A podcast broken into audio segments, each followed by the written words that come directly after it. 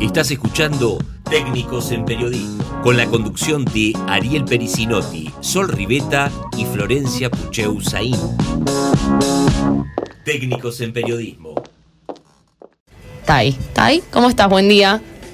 Hola, buen día. Bien. Muy bien, ¿cómo están? Bien, Florencia, Ariel y Sol te saludan. Bueno, les cuento a la audiencia que Tai tiene un Instagram que es La Loca de las Ferias MDQ, donde anuncia y comparte toda la información de las ferias de Mar del Plata para que la gente pueda acercarse a comprar ropa de forma accesible, amigable con el medio ambiente y muchas cosas más que seguro ella sabrá mejor que yo.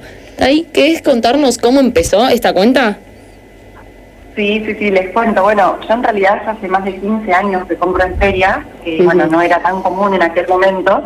Eh, vivía en Buenos Aires, estudiaba, trabajaba y vivía sola, Mm. con lo cual inicialmente yo arranqué comprando por un tema económico. Claro. Eh, pero bueno, la verdad que al poco tiempo al entrar en el mundo de las ferias es como un antes y un después, porque eh, nada, comprarte una prenda por 500 pesos que en un local está 5000, es como que ya no podés volver a eso. Exacto.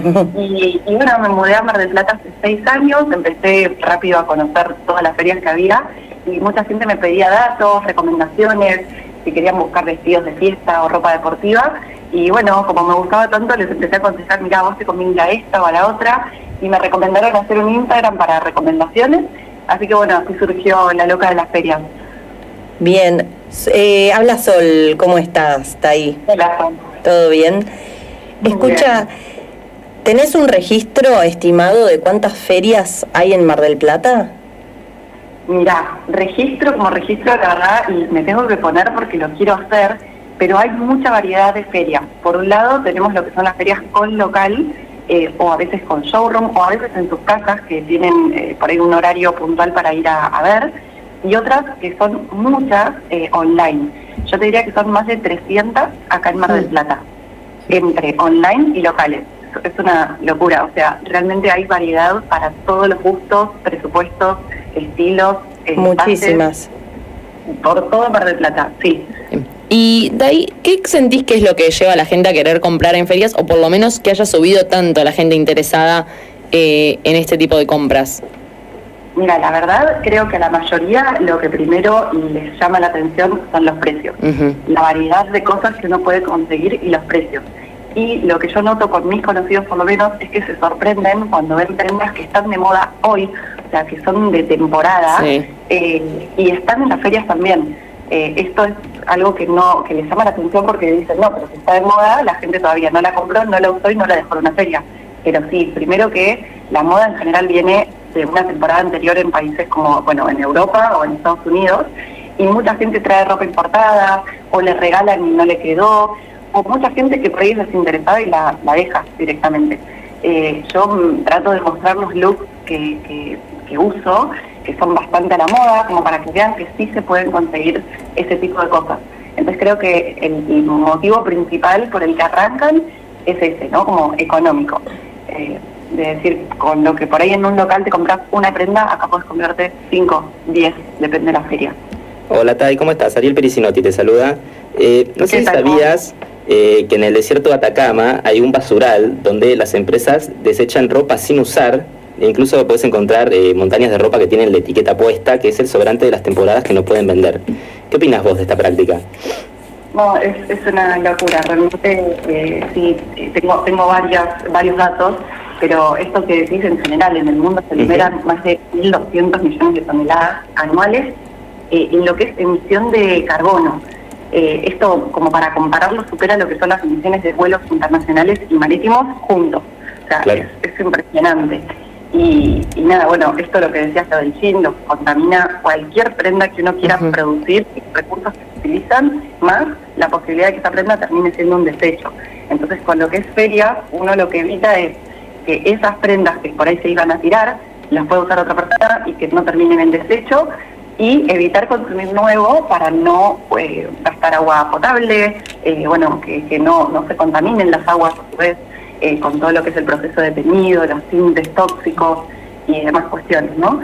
Entonces, bueno, sí, la verdad que yo por ese lado, ese es mi motivo principal hoy en día del consumo de ferias y del Instagram, o sea, de fomentar eh, el consumo de lo que son los feriantes locales, también los emprendedores locales con marcas, principalmente lo que es sustentable, eh, como ayudar a la economía local también, eh, pero bueno, eso, eso más allá, ¿no? Eh, pero sí, realmente es, una locura y no sé si todos sabían, pero esto hecho por un informe de la ONU, lo que es la industria textil es la segunda más contaminante del mundo después de las petroleras. O sea que por ahí uno se preocupa mucho por esto del petróleo y demás, que sí, que es importantísimo, pero imagínate lo que podríamos hacer con un pequeño cambio en el consumo eh, de moda, de textil. Claro, sí, de hecho eh, estamos con información de redacción, un medio de la ciudad de Buenos Aires, que habla mucho sobre el tema de la sustentabilidad, que dice que la moda representa entre un 20 y un 35% de los microplásticos que terminan en el océano. Y quería preguntarte, eh, además de tu opinión al respecto de eso, es eh, ¿qué le dirías a alguien que por alguna cuestión personal no se anima a comprar en ferias? Hay mucha gente que es reacia a hacerlo por temas de higiene o temas de que prefiere comprar la ropa nueva. ¿Y cómo los invitarías o las invitarías a, consumir en este tipo de locales? Bien, primero, hay locales para todo tipo de estilos y como les decía también esto, ¿no? Yo a veces recomiendo ciertas personas que están acostumbradas solo a comprar nuevo o solo en las mejores marcas y a veces hay ferias que hay que ir, meterse, revolver, hay cosas por ahí un poco más eh, manchadas o rotas, y hay otras que son locales de ropa, e incluso muchas tienen cosas nuevas, eh, a veces con etiqueta. Eh, y bueno, por ahí esto de lo que es está sucio no, nada, hay, lugares que no, que están impecables, y como que a los principiantes les recomiendo arrancar por ahí, para que no se espanten claro. y que vean lo que puede ser una feria que no es la concepción de feria americana típica del local este antiguo, con toda la ropa amontonada, con olor a viejo. Claro, claro. Quedó quizás esa imagen de algún momento y hay mucha gente que, que teme. Exacto, exacto, pero ya no es así. hay muchas, muchas opciones. De hecho, invito al que quiera escribirme, eh, me, lo hacen un montón y me preguntan, me dicen, mirá, a mí me gusta este estilo, eh, o estoy buscando tal fin, por ejemplo, ¿no? Bueno, les digo, voy a estar atenta, porque yo sigo a todas las ferias y van subiendo cosas entonces les comparto lo que voy encontrando eh, o les recomiendo qué sería ir, así que sin miedo. Y en cuanto a ferias para niños, ropa para niños, ¿hay también en Mar del Plata? Muchísimas, sí. De hecho, yo lo que voy haciendo es eh, listados de ferias por distintas categorías, así que hay un listado que es ferias de niños, otro que es ferias de hombres, hay muchas ferias de hombres eh, que por ahí no están conocidos o de a poco se están animando cada vez más. Eh, hay muchas ferias con ropa impecable o importada o ropa básica común, o sea, hay de todo. Eh, así que ahí en las historias destacadas pueden encontrar los distintos listados y las publicaciones. Perfecto. De hecho, esa es una de las razones. Eh, yo te encontré en Instagram porque sigo a varias ferias también, me gusta consumir ropa en ferias en Mar del Plata, no solo por la razón económica y medioambiental, sino porque es una gran oportunidad de encontrar verdaderas perlas y joyitas de ropa, a mí me gusta mucho vestirme, eh, y es salir ¿no? de lo cotidiano. Y está bueno también que es un gran servicio a la comunidad del que haces de brindar toda la información de las ferias, porque son tantas y son algunas muy chicas y tienen pocos seguidores en Instagram, es muy difícil llegar y tener todo tipo páginas amarillas, ¿no? Digo yo, eh, como si fuese la guía telefónica, que estén todas concentradas en un lugar. Así que eh, como consumidora agradezco muchísimo el servicio. Gracias, me encanta. Me encanta y bueno, es la idea. La verdad es que no tiene ningún fin comercial el Instagram, sino es que ayudar, eh, fomentar este tipo de consumo, ayudar a las feriantes a, a difundirse, a los emprendedores también. Así que bueno, eso, invito a los que quieran seguirme, incluso emprendedores o ferias, eh, que los ayude a difundir. Y bueno, eh, sí, la verdad que trato, obviamente toma tiempo, así que voy a poco, pero eh, de ir compilando toda la información de las distintas ferias, e ir pasando toda la info. Tai, también a partir de este periodo de, de pandemia, desde el 2020, he visto la propagación de varias ferias que se establecen en las casas, en los hogares de las personas, que de repente un día dicen, bueno, abro las puertas de mi casa y, en el patio empiezo a poner eh, zapatos, zapatillas, diferentes elementos eh, de ropa. Eh, ese tipo de ferias también vos las difundís. Sí, me cuesta más por un tema que a veces no están en las redes, entonces tengo que ir rastreando, pero de hecho tengo pendiente hacer un listado de ferias eh, más eh, así como caseras, Claro. eh, que no estén en las redes para poner las direcciones y demás. Eh, pero sí, también consumo en esas y trato de difundirlas. Eh, de hecho, no solo están en patios, por ejemplo, bueno, hay una, sí tiene redes, en una casa de los troncos, en el living, armó todo un sector divino con todo lo que tienen y, y lo tienes armado fijo. O sea que han, han cambiado mucho lo que es el tipo de ferias, ¿sí? la, la imagen que tenemos de colgar algunas prendas en el patio a tener un living divino eh, preparado con toda una ropa incluso hasta nueva.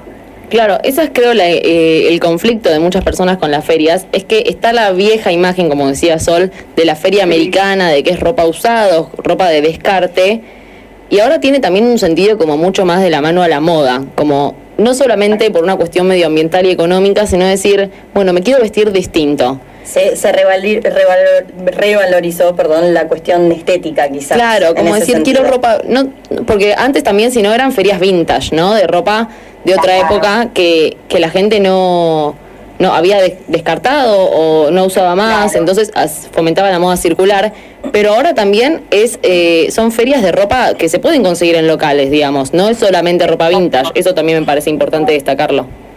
Exactamente, sí, de hecho tengo un listado de ferias especialmente vintage, que las hay, pero todo el resto no es ropa actual eh, y yo en general por ahí no tengo problema de comprar algo que se lo note usado, pero he conseguido cosas nuevas, impecables, hasta con etiqueta eh, de moda hoy y, y bueno, que toda la gente me dice, no, no puede estar que estés en una feria. Sí, y yo trato de entender, tienen que probar. El que prueba es difícil después volver, así que anímense. Bien. Bueno, Tai, muchas gracias por este contacto con Radio Universidad. Eh, yo por lo menos soy fan de lo que haces, así que soy fiel seguidora. Muchas gracias por el servicio. Eh, y bueno, esperamos los próximos posteos ahí en arroba la loca de las ferias punto mdq en Instagram, la pueden seguir a Tai.